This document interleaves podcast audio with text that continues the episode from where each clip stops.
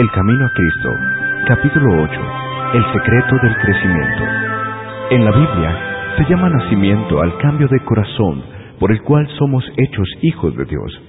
También se lo compara con la germinación de la buena semilla sembrada por el labrador. De igual modo, los que están recién convertidos a Cristo son como niños recién nacidos que deben ir creciendo hasta llegar a la estatura de hombres en Cristo Jesús. Primera de Pedro capítulo 2 versículo 2 y Efesios capítulo 4 versículo 15. Como la buena simiente en el campo, tienen que crecer y dar fruto. Isaías dice que serán llamados árboles de justicia, plantío de Jehová para gloria suya. Isaías capítulo 61 versículo 3. Del mundo natural se sacan así ilustraciones para ayudarnos a entender mejor las verdades misteriosas de la vida espiritual. Toda la sabiduría e inteligencia de los hombres no puede dar vida al objeto más pequeño de la naturaleza. Solamente por la vida que Dios mismo les ha dado pueden vivir las plantas y los animales. Asimismo, es solamente mediante la vida de Dios como se engendra la vida espiritual en el corazón de los hombres. Si el hombre no nace de nuevo, no puede ser hecho participante de la vida que Cristo vino a dar. San Juan capítulo 3, versículo 3. Lo que sucede con la vida sucede con el crecimiento. Dios es el que hace florecer el capullo y fructificar las flores. Su poder es el que hace a la simiente desarrollar. Primero el tallo, luego la espiga, después grano abundante en la espiga San Marcos capítulo 4 versículo 28. El profeta Oseas dice que Israel florecerá como lirio, volverán a hacer crecer el trigo y florecerán como la vid. Oseas capítulo 14 versículos 5 y 7. Y Jesús nos dice, Considerad los lirios, cómo crecen. San Lucas capítulo 12 versículo 27. Las plantas y las flores crecen no por su propio cuidado, solicitud o esfuerzo, sino porque reciben lo que Dios ha proporcionado para que les dé vida. El niño no puede por su solicitud o poder propio añadir algo a su estatura, ni vosotros podréis por vuestra solicitud o esfuerzo conseguir el crecimiento espiritual. La planta y el niño crecen al recibir la atmósfera que los rodea, aquello que les da vida, el aire, el sol y el alimento. Lo que estos dones de la naturaleza son para los animales y las plantas, es Cristo para los que confían en Él. Él es su luz perpetua, sol y escudo. Isaías capítulo 60, versículo 19 y Salmos capítulo 48, versículo 11. Será a Israel como rocío, Oseas capítulo 14 y versículo 5. Descenderá como la lluvia sobre la hierba cortada Salmo 72, versículo 6. Él es el agua de vida, el pan de Dios que descendió del cielo y da vida al mundo. San Juan capítulo 6, versículo 33. En el don incomparable de su Hijo, ha rodeado Dios al mundo entero en una atmósfera de gracia tan real como el aire que circula en derredor del globo. Todos los que quisieren respirar esta atmósfera vivificante vivirán y crecerán hasta la estatura de hombres y mujeres en Cristo Jesús. Como la flor se torna hacia el sol, a fin de que los brillantes rayos la ayuden a perfeccionar su belleza y simetría, así debemos tornarnos hacia el sol de justicia, a fin de que la luz celestial brille sobre nosotros, para que nuestro carácter se transforme a la imagen de Cristo. Jesús enseña la misma cosa cuando dice, Permaneced en mí y yo en vosotros, como el pámpano no puede llevar fruto por sí mismo si no permanece en la vid, así tampoco vosotros si no permanecéis en mí, porque separados de mí nada podéis hacer. San Juan capítulo 15 versículos 4 y 5. Así también vosotros necesitáis el auxilio de Cristo para poder vivir una vida santa. Como la rama depende del tronco principal para su crecimiento y fructificación, fuera de él no tenéis vida no hay poder en vosotros para resistir la tentación o para crecer en la gracia o en la santidad. Morando en Él, podéis florecer, recibiendo vuestra vida de Él. No os marchitaréis, ni seréis estériles. Seréis como el árbol plantado junto a arroyos de aguas. Muchos tienen la idea de que deben hacer alguna parte de la obra solos. Ya han confiado en Cristo para el perdón de sus pecados, pero ahora procuran vivir rectamente por sus propios esfuerzos. Mas tales esfuerzos se desvanecerán. Jesús dice, Porque separados de mí, nada podéis hacer. Nuestro crecimiento en la gracia, nuestro gozo, nuestra utilidad, todo depende de nuestra unión con Cristo. Solamente estando en comunión con Él diariamente, a cada hora permaneciendo en Él, es como hemos de crecer en la gracia. Él no es solamente el autor, sino también el consumador de nuestra fe. Cristo es el principio, el fin, la totalidad. Estará con nosotros no solamente al principio y al fin de nuestra carrera, sino en cada paso del camino. David dice, A Jehová he puesto siempre delante de mí, porque está a mi diestra, no seré conmovido. Salmo 16, versículo 8. Preguntaréis tal vez, ¿cómo permaneceremos en Cristo? Del mismo modo en que lo recibisteis al principio. Por tanto, de la manera que recibisteis al Señor Jesucristo, andad así en Él. Colosenses capítulo 2, versículo 6. Mas el justo vivirá por fe. Hebreos capítulo 10, versículo 38. Habéis profesado daros a Dios con el fin de ser enteramente suyos, para servirle y obedecerle, y habéis aceptado a Cristo como vuestro Salvador. No podéis por vosotros mismos espiar vuestros pecados o cambiar vuestro corazón, mas habiéndoos entregado a Dios, creísteis que por causa de Cristo Él hizo todo esto por vosotros. Por la fe llegasteis a ser de Cristo, y por la fe tenéis que crecer en Él, dando y tomando a la vez.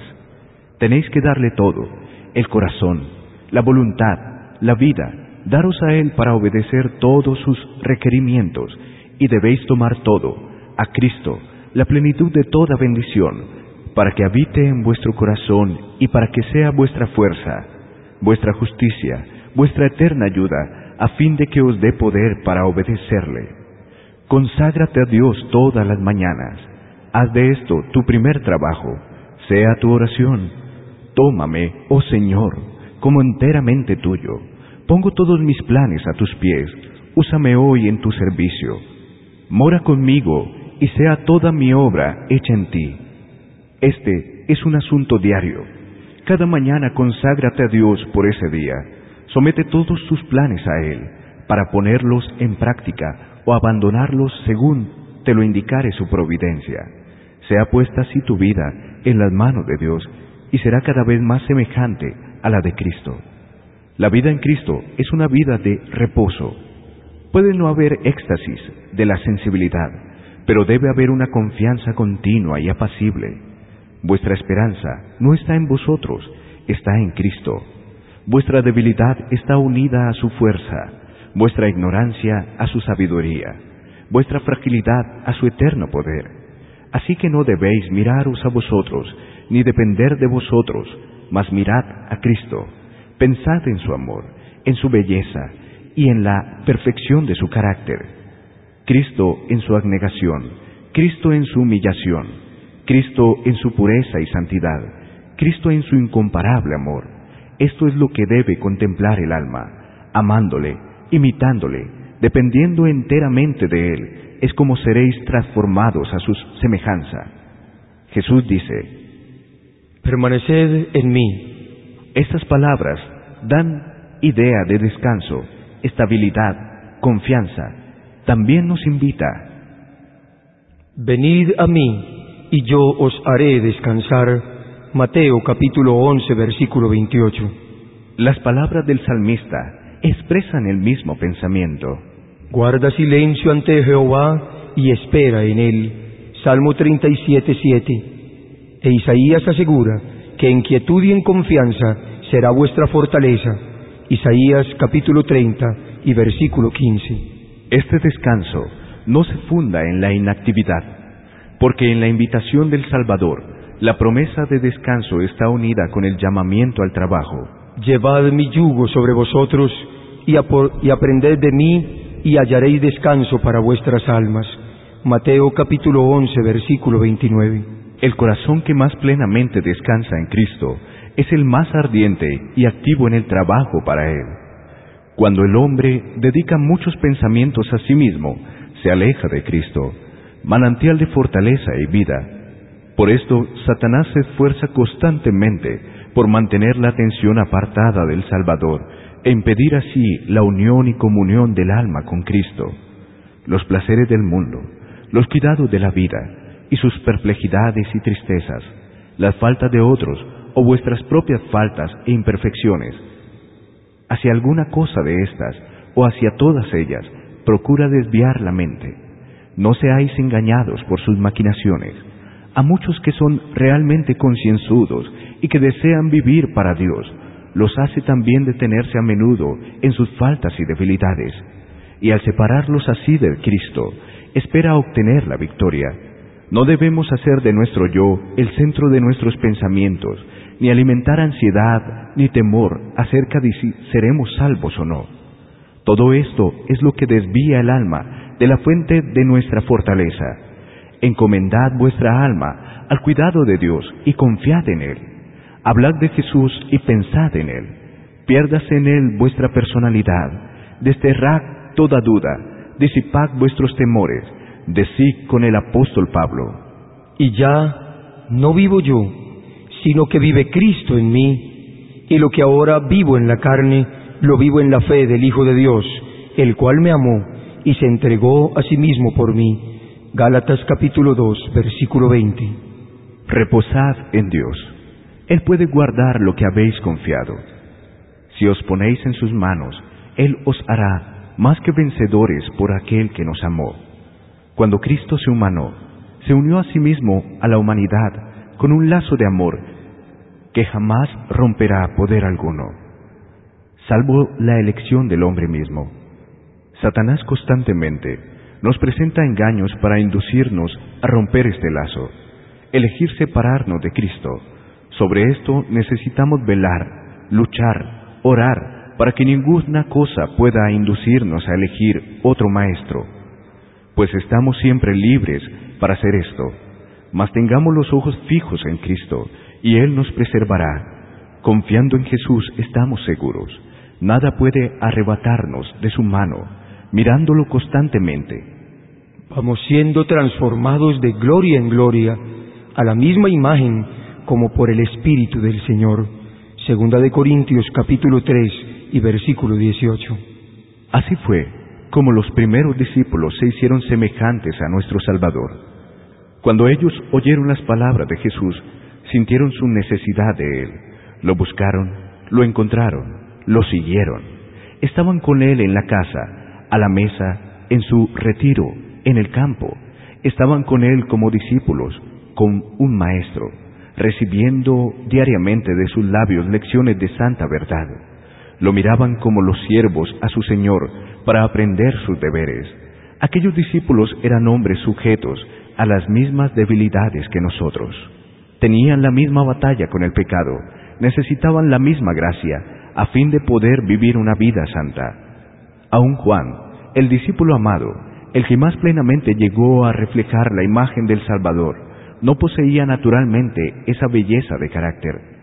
No solamente hacía valer sus derechos y ambicionaba honores, sino que era impetuoso y se resentía bajo las injurias. Mas cuando se le manifestó el carácter de Cristo, vio sus defectos y el conocimiento de ellos lo humilló la fortaleza y la paciencia, el poder y la ternura, la majestad y la mansedumbre que él vio en la vida diaria del Hijo de Dios, llenaron su alma de admiración y amor. De día en día era su corazón atraído hacia Cristo, hasta que se olvidó de sí mismo por amor a su Maestro. Su genio, resentido y ambicioso, se dio al poder transformador de Cristo. La influencia regeneradora del Espíritu Santo renovó su corazón. El poder del amor de Cristo transformó su carácter. Este es el resultado seguro de la unión con Jesús. Cuando Cristo habita en el corazón, la naturaleza entera se transforma.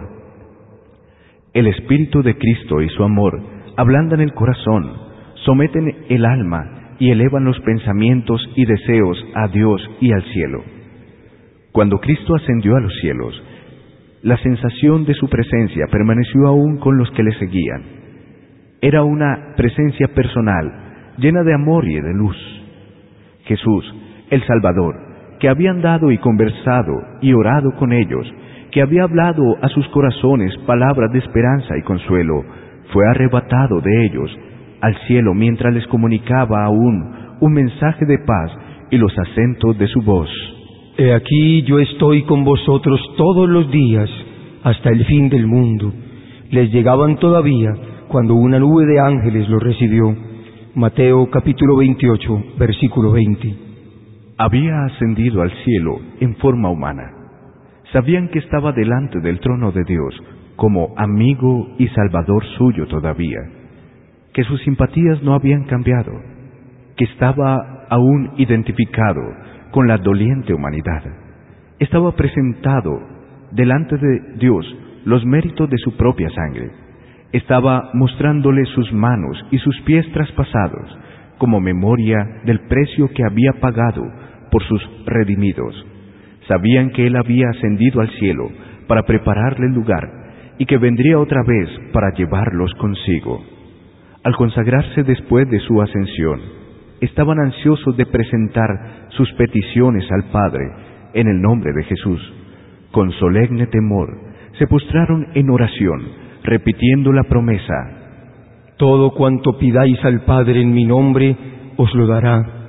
Hasta ahora nada habéis pedido en mi nombre. Pedid y recibiréis para que vuestro gozo esté completo. San Juan 16, versículo 23 y 24. Extendieron más y más la mano de la fe, presentando aquel poderoso argumento.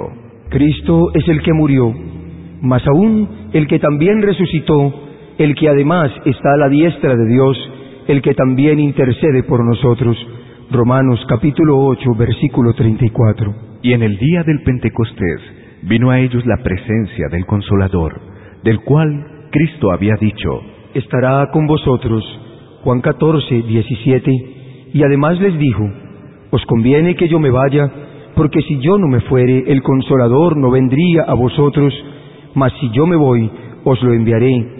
Juan capítulo 16, versículo 7.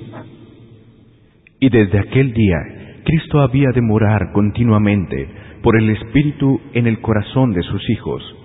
Su unión con ellos era más estrecha que cuando Él estaba personalmente con ellos. La luz, el amor y el poder de la presencia de Cristo resplandecía en ellos, de tal manera que los hombres, mirándolos, se maravillaban y les reconocían que habían estado con Jesús. Hechos capítulo 4, versículo 13. Todo lo que Cristo fue para sus primeros discípulos, desea serlo para sus hijos hoy, porque en su última oración realizada con el pequeño grupo de discípulos que reunió a su alrededor, dijo, Mas no ruego solamente por estos, sino también por los que han de querer en mí por medio de la palabra de ellos. Juan capítulo 17, versículo 20. Jesús oró por nosotros y pidió que fuésemos uno con Él, así como Él es uno con el Padre. ¡Qué unión tan preciosa! El Salvador había dicho de sí mismo, no puede el Hijo hacer nada por su cuenta. San Juan 5:19. Y también dijo, el Padre que mora en mí, Él hace las obras. Juan capítulo 14, versículo 10. De modo que si Cristo está en nuestro corazón, obrará en nosotros. El querer como el hacer por su buena voluntad. Filipenses capítulo 2, versículo 13. Trabajaremos como trabajó Él manifestaremos el mismo espíritu, y amándole y morando en él, así creceremos en todo hacia aquel que es la cabeza